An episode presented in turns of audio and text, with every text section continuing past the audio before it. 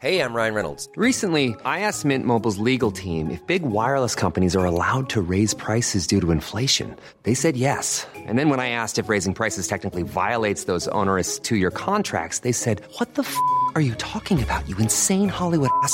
So to recap, we're cutting the price of Mint Unlimited from $30 a month to just $15 a month. Give it a try at mintmobile.com slash switch. $45 upfront for three months plus taxes and fees. Promo for new customers for limited time. Unlimited more than 40 gigabytes per month. Slows. Full terms at mintmobile.com.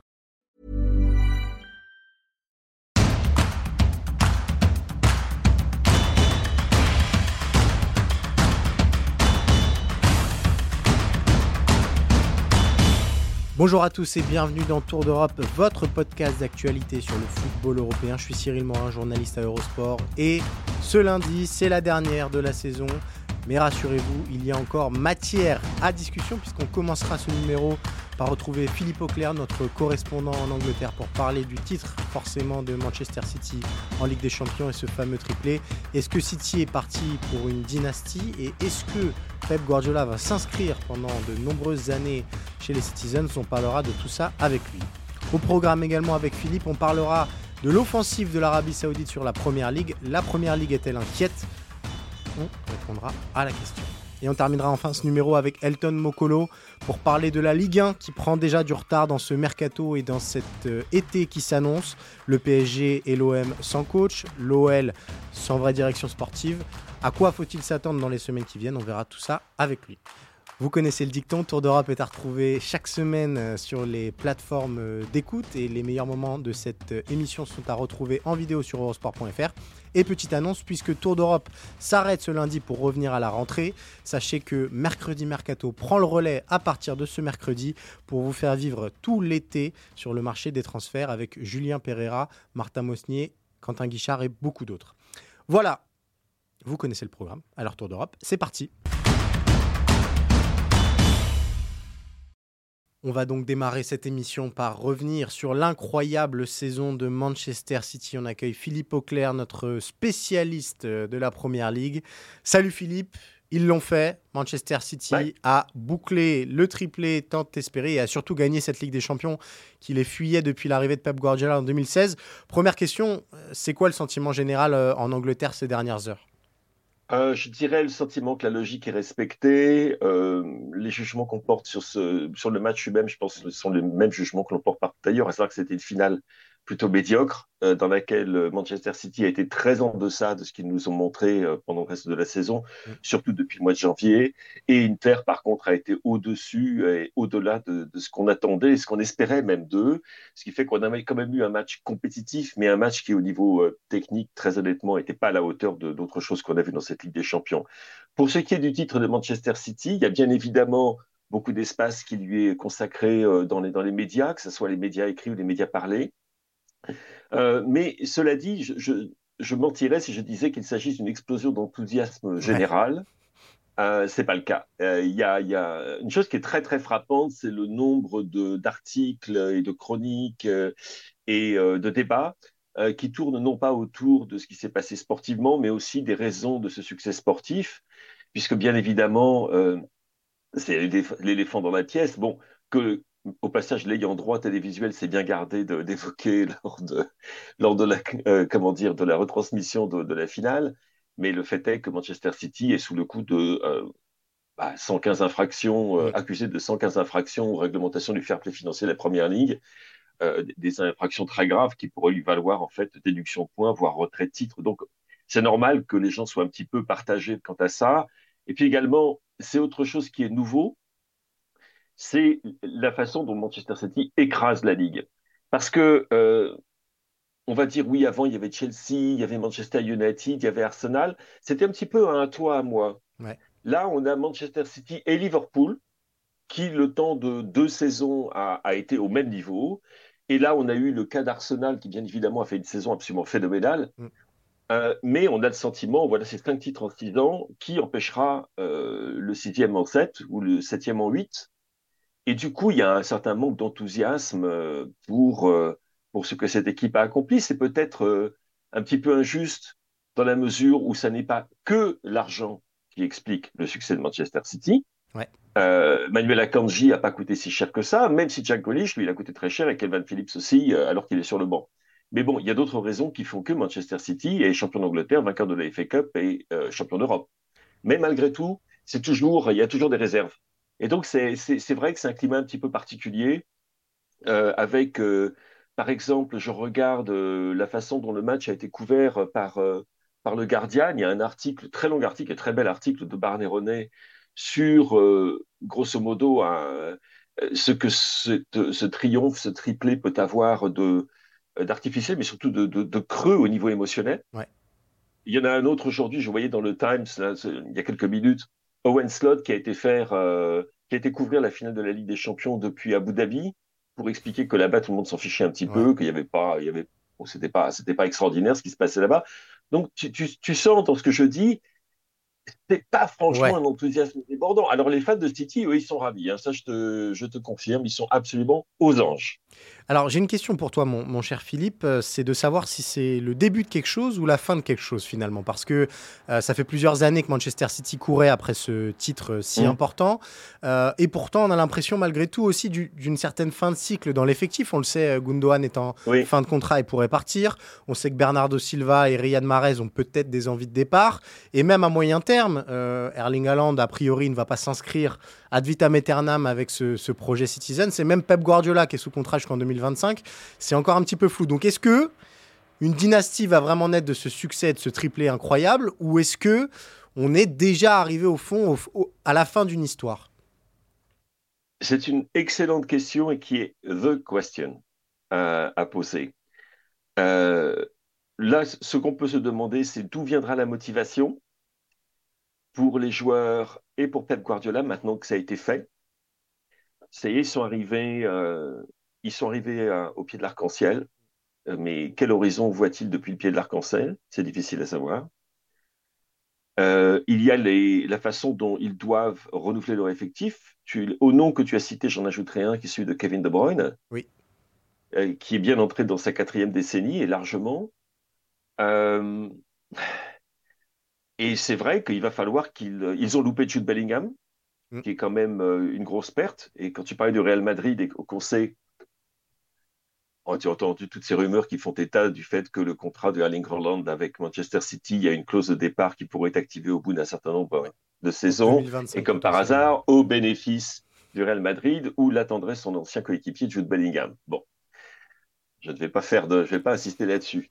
Et puis d'autre part, je dirais, euh, qui peut succéder à Pep Guardiola mm. euh, Le modèle Guardiola, alors je veux bien qu'il ait produit euh, un, adjoint comme Mikel Arteta, euh, qui à la limite serait presque le, candidat idéal pour lui succéder à Manchester City. Encore que les gens diraient c'est du Guardiola light, etc. et donc c'est très très difficile parce que y a, tu, as, tu as en place tout un organigramme, soit Ferran Soriano, Cheki Begiristain, Pep Guardiola, tu as cette colonne vertébrale euh, barcelonaise, avec Khaldoun Al-Moubarak qui est là, qui est un petit peu la voix de son maître, mais qui est un peu plus que ça, qui est aussi un véritable directeur exécutif. Et donc, as, le succès de ce club, il est aussi dit euh, à, la façon dont fonctionne cet organigramme. Et combien de temps va-t-il fonctionner? Je veux dire, c'est cette faim, cet appétit, euh, seuls vraiment les plus grands les possèdent. C'est quelque chose que Alex Ferguson était parvenu à instiller à Manchester United. Mais souviens-toi comment il était arrivé. C'est qu'Alex Ferguson, cette équipe a duré trois ans, pas plus. Tous les trois ans, tu avais une nouvelle équipe. Tu avais des, joueurs qui arrivaient, qui étaient des joueurs catalystes, catalyseurs, qui changeaient complètement les choses. Là, ce n'est pas le cas. Ilkay Gundogan, il est arrivé en 2016. C'était la mm. première signature de Pep Guardiola. Euh, Kevin De Bruyne, ça fait un bout de temps qu'il a. Il y a beaucoup de joueurs qui sont là depuis quand même, qui sont inscrits dans la durée. Et donc, il va falloir renouveler je fais confiance à Pep Guardiola et aux autres pour avoir. Euh, il y, en a déjà qui sont arrivés au passage. Erling Haaland, évidemment, on ne peut pas l'oublier, mais il y a aussi Alvarez, euh, qui est un joueur qui, à mon avis, lui, peut en effet l'être des instruments de, cette pérennisation, en quelque sorte, du succès de Manchester City. Est-ce qu'ils referont le, triplé euh, en 2024, 2023-2024 Ouais, c'est possible. Et, c'est la question qu'on se pose, c'est de savoir d'où va venir l'opposition. C'est l'autre versant, je dirais, c'est le verso de ta question, en l'occurrence. D'où pourrait venir euh, l'opposition à, euh, à, Manchester City? Alors en Angleterre, il y en a une. Euh, savoir que Liverpool va revenir. Ouais. Chelsea leur fait confiance, ils vont revenir. Arsenal va se maintenir à un bon niveau. Manchester United est en pente ascendante. Je suis très intéressé de voir ce que Andrzej Postecoglou va faire avec Tottenham, plus les équipes qui sont un petit peu les chiens dans le jeu de qui, à savoir Aston Villa, euh, Brentford et Brighton. Voir un Everton qui soit à la hauteur de ce que l'on pense euh, qu'il pourrait être. Bon, ça pourrait être compétitif, mais bon, d'un côté, je dis peut-être ça pour me rassurer, pour éviter que l'on revive ce qu'on a vécu les six dernières saisons. Mais malgré tout, euh, Manchester City, quand tu regardes le total de points de, en championnat, il, est, il est le plus faible qu'ils aient acquis depuis un bon bout de temps, en l'occurrence. Hein. Donc, euh, de ce côté-là, il peut y avoir. Mais en Europe, euh, mis à part le Real Madrid, bien évidemment, qui est engagé dans une autre tentative de transformation, on voit pas très bien. Mais c'est vrai que la question que tu poses, c'est la bonne. C'est comment pérenniser comment enregistrer euh, ce difficile deuxième album. Euh, le premier était fabuleux, il y avait tous les tubes que tu avais écrits, tu avais mis six ans pour les écrire, là tu as six mois euh, pour le préparer le prochain. Ah, est-ce que ça sera aussi bon? C'est pas sûr. Et est-ce que euh, Pep Guardiola sera encore le, parolier? Parce que ça aussi, c'est une question qui, nous ah. intéresse un petit peu, Philippe. Euh, on en avait un petit peu parlé au moment de la prolongation de Jürgen Klopp euh, à Liverpool, puisque Guardiola n'avait pas encore prolongé avec Manchester City, en se demandant bah, quel pourrait être son prochain défi. On avait parlé de lui potentiellement pour être sélectionneur du Brésil ou d'une autre équipe.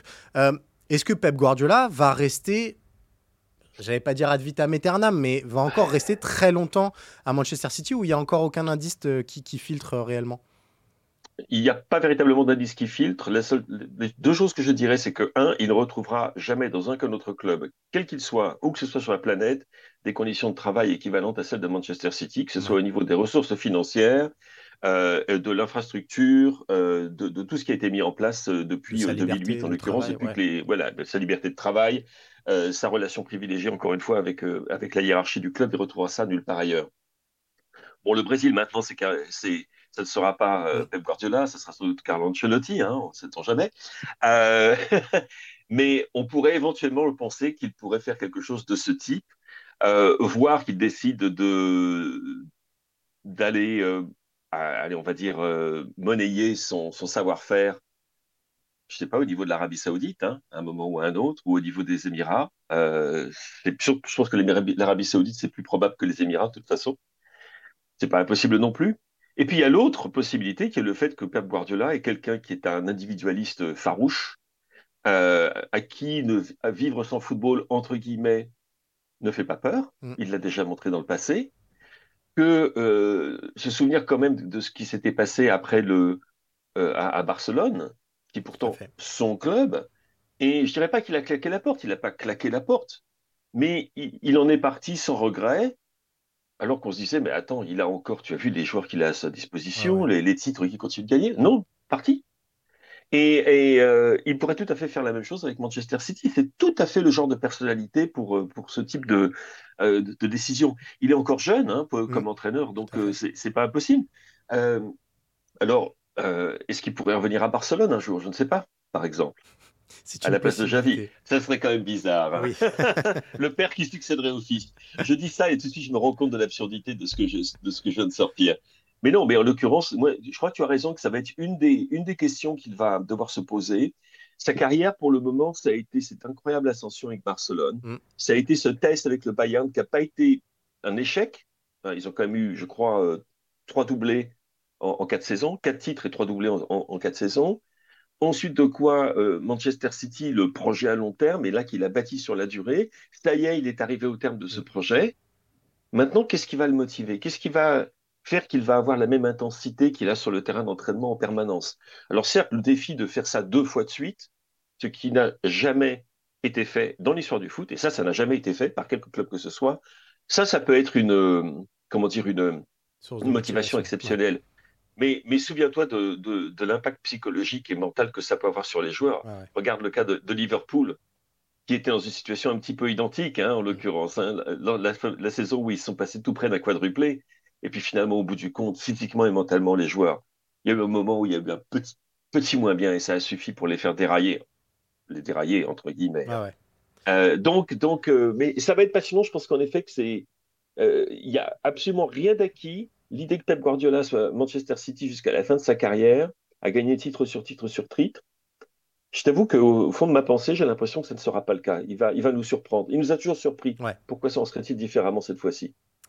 Tu parlais de surprise, Philippe. Je voulais terminer avec toi par évoquer un, autre sujet euh, qui nous amène et qui nous projette un petit peu sur l'été qui arrive et sur déjà les tractations en cours euh, concernant le, mhm. mercato, euh, avec ben, une nouvelle destination en or pour les joueurs européens et notamment pour ceux qui évoluent en première ligue, c'est l'Arabie Saoudite. On sait que après Cristiano Ronaldo, Karim Benzema a, a rejoint l'Arabie Saoudite il y a quelques jours et les clubs saoudiens continuent de prospecter, notamment en première ligue. On a entendu des rumeurs concernant euh, N'Golo Kanté, qui pourrait retrouver d'ailleurs Karim Benzema. Wilfried Zaha aussi, alors qu'on voitait ailleurs en Europe, mais qui pourrait euh, céder aux, sirènes dorées de, l'Arabie Saoudite. Il y a eu Marez, il y a eu Lloris, euh, Firmino. Ma question, elle est toute simple, Philippe. Est-ce que la première ligue a peur de l'Arabie Saoudite? Pas encore. pas encore. Par contre, euh, la Première Ligue est tout à fait consciente, et pour cause, puisque nous avons Newcastle United, elle est tout à fait consciente des moyens qui, dont disposent les Saoudiens et du fait qu'ils auront d'autre part été encouragés par ce qui s'est passé dans le golf. Et je parle bien du sport et pas du golf Percy. Euh, et par le fait que la PGA a finalement décidé de dérouler le tapis rouge et qu'ils vont pouvoir faire en golf euh, exactement ce qu'ils voulaient, ce qui était leur but au départ. Et là, ils se disent en football, bah, si ça s'est passé en golf, peut-être qu'en football, on peut faire quelque chose d'équivalent. Et évidemment, la, le, saut qualitatif pur, entre guillemets, c'est le moment où tu passes du recrutement de stars, sur le, de stars qui sont arrivés au crépuscule de leur carrière à des stars qui ont encore 2, 3, 4 saisons à leur donner. C'est le cas de, de, de Kanté, Min, dont on parle également, bien évidemment, Wilfried Zaha, Riyad Mahrez, qui a 32 ans, tous ces joueurs-là, on, le profile. Et puis ensuite, c'est savoir si tu vas passer à, des joueurs encore plus jeunes que ça. Parce qu'en effet, tu peux leur promettre des, des, salaires qui sont en plus des salaires nets d'impôts, n'oublions pas, puisque les footballeurs ne payent pas d'impôts en Arabie Saoudite, euh, qui sont absolument colossaux. Et en l'espace de, deux saisons, euh, c'est pas seulement leur avenir que ces footballeurs peuvent assurer, c'est celui de, leur famille, de la famille de leur agent, euh, de tous leurs copains, etc. Donc c'est en effet euh, une question que la Première Ligue se pose, je dirais, qui est à l'arrière-plan dans, sa pensée. Mais on n'est pas encore, euh, parce que bon, le, poids, euh, si jamais la Première Ligue est comme ça, que devrait penser la Ligue 1 ou même la Serie A, tu mm. vois Parce que la Première Ligue a au moins ce poids, ce poids financier. Et puis d'autre part, il y a bien un moment où, comment dire, si jamais euh, c'est bien, c'est une chose que de faire venir les joueurs euh, dans le championnat d'Arabie Saoudite, qui au passage est déjà un bon championnat pour commencer. La deuxième étape pour eux, c'est de gagner la Ligue d'Asie des champions, et ensuite la troisième, c'est de gagner la Coupe du Monde des clubs.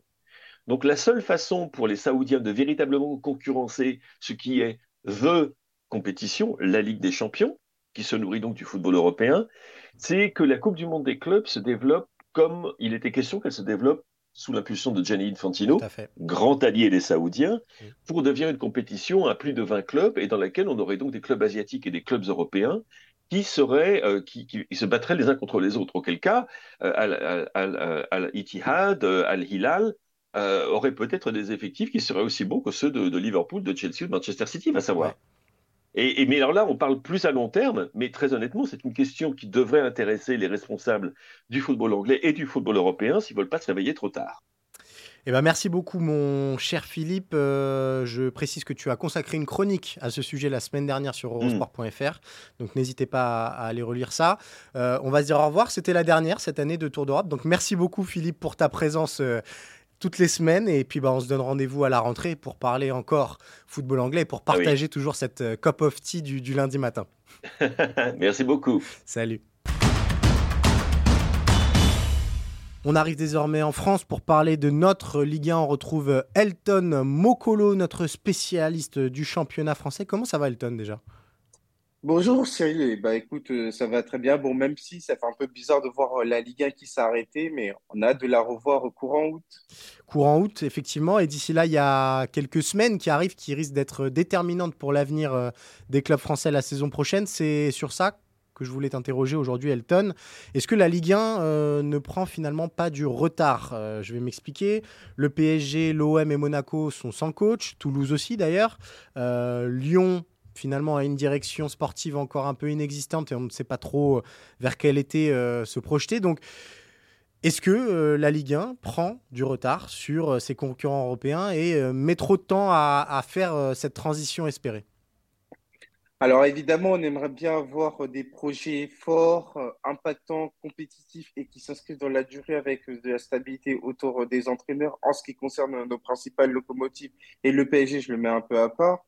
Mais à côté de ça, je n'irai pas jusqu'à dire que la Ligue 1 prend du retard parce que j'ai plutôt le sentiment que ces quatre équipes sont à la croisée des chemins. Déjà en termes de choix de coach, en termes de direction sportive de manière plus spécifique pour l'Olympique lyonnais. Et par rapport à ça, il faut prendre son temps. Il faut prendre son temps pour prendre les bonnes décisions, le bon choix de coach. Et donc, par rapport à ça, je suis beaucoup plus partisan d'avoir des clubs qui vont avoir notamment une planification sportive bien définie et qui va prendre un peu plus de temps, encore qu'il faut préciser qu'on est au mois de juin, pour avoir une saison qui va avoir notamment un succès. Je vais te donner un, un exemple, pas plus tard que la saison dernière.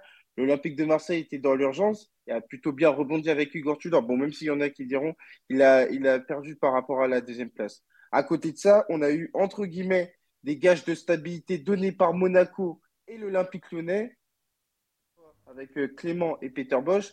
Les deux ont été virés. Donc, euh, tout ça pour dire qu'au final, il n'y a pas de vérité absolue. Bien évidemment, j'aimerais bien avoir des coachs qui s'inscrivent dans la durée avec de la stabilité et que les équipes soient dans une optique de progression. Mais encore une fois, on est à la croisée des chemins quand on parle de ces clubs-là, et donc ils s'engagent vers un avenir où il va falloir prendre des bonnes décisions. Je, rebondis sur euh, l'exemple que tu as cité, à savoir celui de l'Olympique euh, de Marseille, qui quand même a perdu Igor Tudor, qui s'apprête à disputer euh, des, tours préliminaires.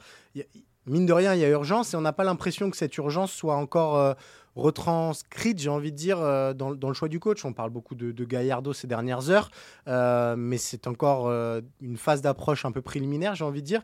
Est-ce que bah, Marseille n'est pas déjà en train de mettre en danger sa potentielle qualification pour la Ligue des Champions? C'est vrai qu'il y a un peu une course contre la montre par rapport au troisième tour euh, de Ligue des Champions. C'est très bien que c'est compliqué pour euh, les clubs français sur ces dernières mmh. années. Et donc, euh, par rapport à ça, oui, il va falloir que d'ici une quinzaine de jours, dans l'optique de planifier la reprise d'entraînement, parce que mine de rien, la reprise d'entraînement arrive à la fin du mois. Mmh. Et donc, euh, par rapport à ça, il sera très important pour l'Olympique de Marseille de choisir. Bon, même si, d'après ce qui se dit, c'est l'affaire euh, d'une dizaine de jours euh, quasiment. Et donc, oui, il va falloir, du côté de l'Olympique de Marseille, avoir son entraîneur de manière à pouvoir rapidement se projeter vers la saison prochaine, avec notamment le choix de l'entraîneur dans un premier temps et surtout le recrutement. Parce que pour l'Olympique de Marseille, il est vital de retrouver la phase de groupe de Ligue des, de Ligue des Champions. Ouais. Autre club dont on va beaucoup parler cet été et dont on parle déjà beaucoup, c'est le, champion en titre, le Paris Saint-Germain. Toujours pas de coach. Au 12 juin, euh, Christophe Galtier est encore officiellement l'entraîneur du Paris Saint-Germain, même s'il lui a été notifié son, départ. Euh, on a beaucoup parlé de, Nagelsmann. Vous en aviez parlé la semaine dernière avec, euh, Arthur, notamment du, duo avec Thierry Henry, qui a priori ne, se fera pas.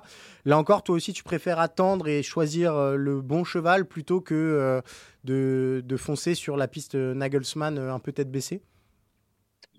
En ce qui concerne le PSG, ça va être très intéressant d'avoir euh, le choix et par qui ça a été validé, parce qu'on sait très bien qu'il y a plusieurs centres décisionnaires en ce qui concerne le PSG à Paris, mais surtout à Doha. Et donc, euh, on l'a déjà dit euh, la semaine dernière, il faut qu'il y ait une coordination, il faut qu'il y ait consensus en ce qui concerne l'entraîneur. Et pour moi, c'est quelque chose qui est vraiment très important, parce que si on arrive sur une situation où l'entraîneur euh, ne marche pas avec euh, le conseiller sportif, enfin le conseiller du football, en l'occurrence Luis Campos, ça peut poser des problèmes euh, sur la durée. Maintenant, pour revenir par rapport au choix de l'entraîneur, notamment sur le timing, on est dans la lignée de ce qui s'était passé la saison dernière, à savoir que, notamment pour ce qui concerne le licenciement, la manière de se séparer de Pochettino, ça a pris un peu de temps. Je pense qu'on va être sur une situation similaire par rapport à Christophe Galtier. Et donc euh, aujourd'hui, du côté du PSG, oui, j'aimerais bien qu'on ait un entraîneur euh, du côté du PSG d'ici quelques jours, de manière à pouvoir se projeter encore une fois vers la saison prochaine. Est-ce que c'est possible que cet entraîneur soit directement choisi par Doha, mais que finalement euh, ça colle pas forcément avec Luis Campos? C'est ce qui semble se dessiner. En tout cas, Nagelsmann est le choix numéro un de, Doha. Euh, Luis Campos n'a pas eu trop son mot à dire, notamment parce que euh, bah, c'est lui qui avait choisi Christophe Galtier. Ça aussi, ça peut poser problème dans la construction de l'effectif à venir et dans ce qui, ce qui attend le PSG cet été? On l'avait déjà évoqué euh, la semaine dernière. Moi, je pense que c'est un désaveu pour euh, Luis Campos parce que autant l'été dernier, on, a expliqué que Luis Campos avait la main sur le choix de l'entraîneur et en ce sens, il avait euh, ramené Christophe Galtier. Et moins d'un an plus tard, on explique que Doha reprend la main en ce qui concerne le choix de l'entraîneur et qu'il doit s'aligner sur cette décision. Donc, je pense que Luis Campos peut faire preuve de bonne intelligence, mais à côté de ça, c'est quand même un désaveu. Et donc, euh, par rapport à ça, il sera très important de voir comment la cohabitation va tourner, notamment sur la manière de construire son effectif. Après, on sait historiquement, Nagelsmann n'est pas un entraîneur interventionniste sur euh, le marché des transferts. Mais quand même, il aimerait bien avoir euh, des joueurs, parce que je pense qu'il a été impacté par le précédent Bayern. Il aimerait bien avoir des joueurs qui collent à ce qu'il veut, notamment sur sa réalité footballistique. Donc, il faut qu'il, euh, du côté du PSG, il n'y ait pas, entre guillemets, de dissension, parce qu'on sait très bien que c'est ce qui a coûté notamment euh, euh, des, problèmes entre Thomas Tuchel, Antero Henrique, entre Thomas Tuchel et Leonardo, pour ne citer que. Petite question sur Lyon aussi, avant de faire une question plus générale. Elton, c'est le brouillard complet. on a un nouveau chef de recrutement qui est arrivé avec bah, Bruno Chéroux qui a perdu en responsabilité. On sait que Textor cherche des fonds. Euh, est-ce qu'il faut croire à quelque chose du côté des supporters lyonnais cet été ou à l'inverse, on va vendre tous les bijoux de famille et euh, Lyon repartira un petit peu euh, déplumé l'été prochain? Aujourd'hui, on entre dans quelque chose d'historique pour l'Olympique lyonnais. On va être sur le premier mercato estival sans Jean-Michel Aulas avec tout ce que ça peut dire. Du côté de l'Olympique lyonnais, on est vraiment dans l'incertitude, notamment sur déjà les fonds, parce que c'est le nerf de la guerre, notamment pour se renforcer sur le mercato, et surtout sur la planification sportive. Chose la plus importante, qui est dans la continuité de ce que j'ai dit euh, depuis tout à l'heure, à savoir, déjà dans un premier temps, euh, qui va être le responsable sportif, notamment pour dessiner le mercato lyonnais. Est-ce que ça va être avec le même entraîneur? Bon, pour l'instant, on est parti sur Laurent Blanc. Mais moi, j'écarte rien du tout. Et donc, euh, par rapport à ça, du côté euh, de l'Olympique lyonnais, c'est vrai qu'on est dans l'incertitude la plus complète parce que, entre notamment l'annonce du départ de Jean-Michel Aulas, l'explication du départ de Jean-Michel Aulas et la communication officielle pour euh, le mercato estival ou plutôt pour euh, les grandes manœuvres cet été, il n'y a pas eu énormément de choses. Donc, euh, je suis très, très, très, très, très, très, très impatient à l'idée de voir ce que va faire l'Olympique lyonnais cet été pour avoir des billes et notamment pour faire une projection de ce que va être l'Olympique lyonnais saison 2023-2024. Dernière petite question, Elton, c'est un peu une marotte euh, quand on pense à la Ligue 1 euh, chaque été, mais on risque de perdre euh, des joueurs, potentiellement des pépites qui n'ont pas encore complètement éclos. Est-ce qu'il y a peut-être des, dossiers auxquels tu seras plus attentif cet été? Je pense à un Ryan Cherky, à un Ben Seguir à, Monaco. Est-ce qu'il y a des joueurs que tu n'as pas envie de voir quitter ce championnat et qui pourraient être amenés à, à quitter la Ligue 1 bah, tu as évoqué le cas de Ben Seguir et Ryan Cherky. Pour moi, il est capital qui s'inscrit dans la durée dans leur club. Mm. Parce qu'on parle de joueurs qui ne sont absolument pas finis. Surtout euh, Ryan Cherky, il faut qu'ils aient de la continuité, il faut qu'ils aient de la performance. Donc, euh, par rapport à ça, ça sera aussi euh, l'un des enjeux où et Lyon et Monaco seront attendus sur leur capacité à fidéliser ce type de joueurs. Si on est dans une optique purement pécuniaire et qu'on se dit qu'il faut récupérer rapidement une mise, je ne suis pas sûr que ça soit euh, bénéfique autant sportivement qu'économiquement. Enfin, économiquement, dans la mesure où je pense que, notamment pour le cas d'un Ben Seguir, tu peux retirer plus d'ici une, voire à, deux saisons. Et pour euh, l'Olympique lyonnais, par rapport, entre guillemets, à l'idée que dans un Lyon qui doit, entre guillemets, se relancer, parce que, encore une fois, tu ne seras pas européen et donc il est très important de retrouver l'Europe et c'est avec tes meilleurs joueurs, il sera très important sportivement de donner des gages. Et en ce sens, moi, je serais très attentif, notamment sur ces deux dossiers.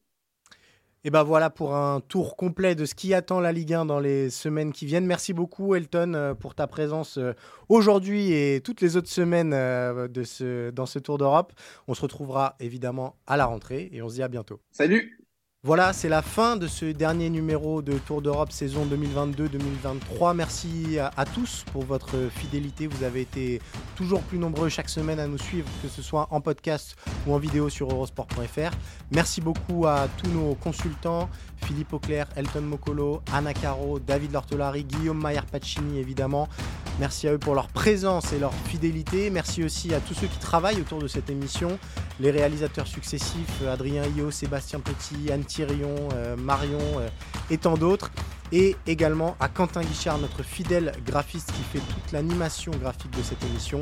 Voilà, vous l'avez compris, euh, il y avait beaucoup de monde à remercier, mais avant tout vous pour votre fidélité et pour votre présence. On se donne rendez-vous donc dès la rentrée prochaine pour refaire le tour de l'Europe tous ensemble. L'équipe ne changera pas et le casting restera le même. D'ici là, on se retrouve tout l'été euh, pour parler mercato, tous les mercredis dans Mercredi Mercato, avec Julien Pereira notamment. Ça commence dès ce mercredi 14 juin. On vous attend très nombreux. Merci à tous et à bientôt.